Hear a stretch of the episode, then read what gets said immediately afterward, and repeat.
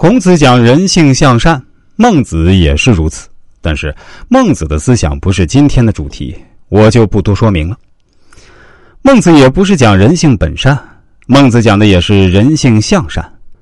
我以前也曾经跟朋友讨论孟子的问题，大家都认为孟子讲本善，其实未必。已经整个的思想是怎么一回事呢？它基本上是一个符号系统。西方当代哲学从卡西尔之后，很喜欢主张人是使用符号的动物。你说什么是人呢？理性的动物，会说话的动物，会笑的动物，也是适当使用符号的动物。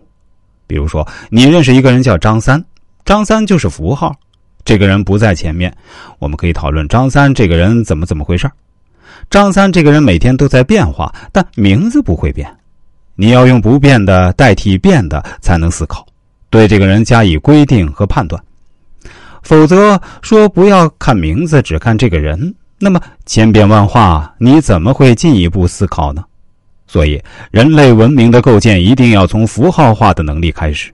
人类理性的作用，第一个是可以借符号来代表真实的东西，因为真实的东西不够真实，所以这个符号有时候比那个真东西更稳定。我们得到语言和文字，才能得到人类思想的架构。在《易经》里面，符号使用的就非常精彩。他用八个符号代表八种自然界的现象。《易经》的符号是怎么回事呢？基本上是用一个阳爻和阴爻。人有男女之分，生物有雌雄之分，整个自然界白天黑夜、太阳月亮都可以。所以你把它分成对立而相互需要。像什么对立的统一，这些都可以说。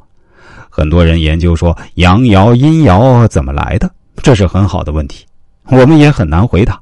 因为人本来就有两面，有生就有死。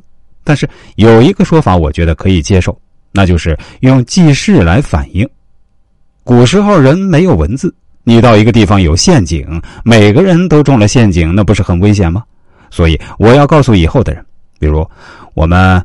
三十公分做一个单位，那如果这里有情况，我就中间打结，中间打结就是阴爻，没有打结那就是阳爻。人类可以看懂，动物不一定看得懂。同一个部落的人可以看懂，其他部落他不一定能看懂。比较重要的是，我国用八种方法代表八种自然界的现象：天地雷风水火山泽，这是第一步。但是更重要的是，它可以延伸发展。